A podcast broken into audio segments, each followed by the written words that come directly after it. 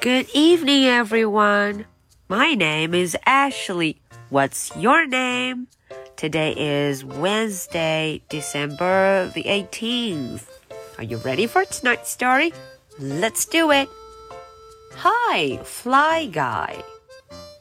在上一期的故事中啊，我们都认识了一只小苍蝇。哦，它总是 buzz buzz 的这么叫着。 我们还认识了一个小男孩，他的名字正好就叫做 Buzz。嗯，这个小男孩啊，非常喜欢这只聪明的苍蝇，就把它带回了家。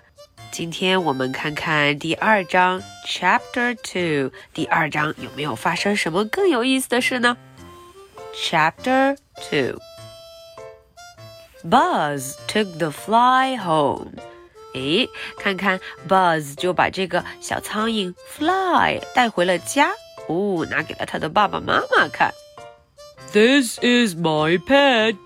哦，Buzz 对他的爸爸妈妈说了：“这是我的宠物。This is my pet，是我的宠物哦。”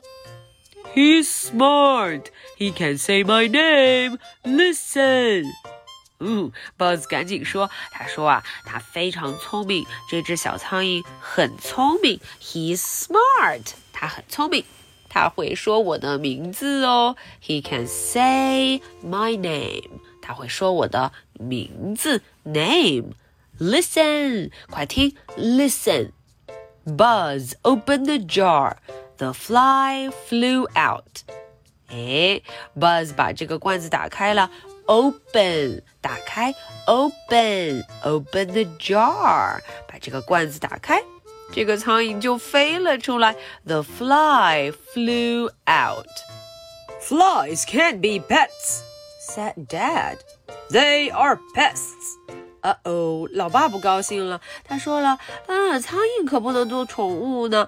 Flies can't be pets，它们是害虫。They are pests。” He got the fly swatter. Oh no！老爸拿出了苍蝇拍，fly swatter。哦，这下糟糕了。我们听，苍蝇突然叫了起来。The fly cried, buzz buzz. Oh no！我们听见了什么？小朋友们，这个苍蝇它居然叫了 buzz buzz。And Buzz came to the rescue. Buzz 听到了，赶紧嘚嘚嘚嘚嘚就跑了过来，他来救他了。You are right, said Dad. This fly is smart. 哈，老爸说了，你真的说对了，这个苍蝇非常聪明。This fly is smart. He needs a name, said Mom.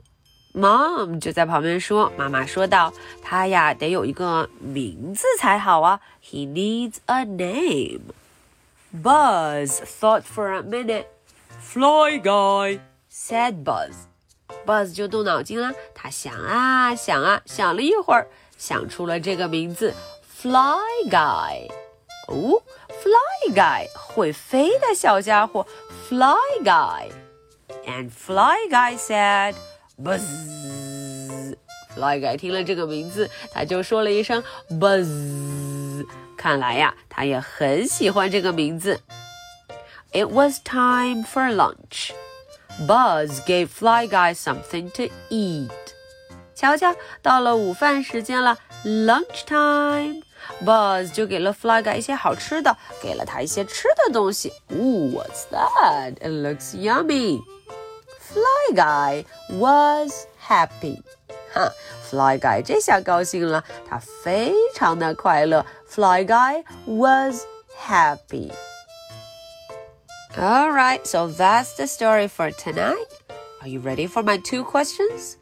Question number one What did Daddy say about Fly Guy? 诶，小朋友们想想，Buzz 他的爸爸一开始是怎么评价这只小苍蝇的呢 ？Question number two. What did Fly Guy think of his new name?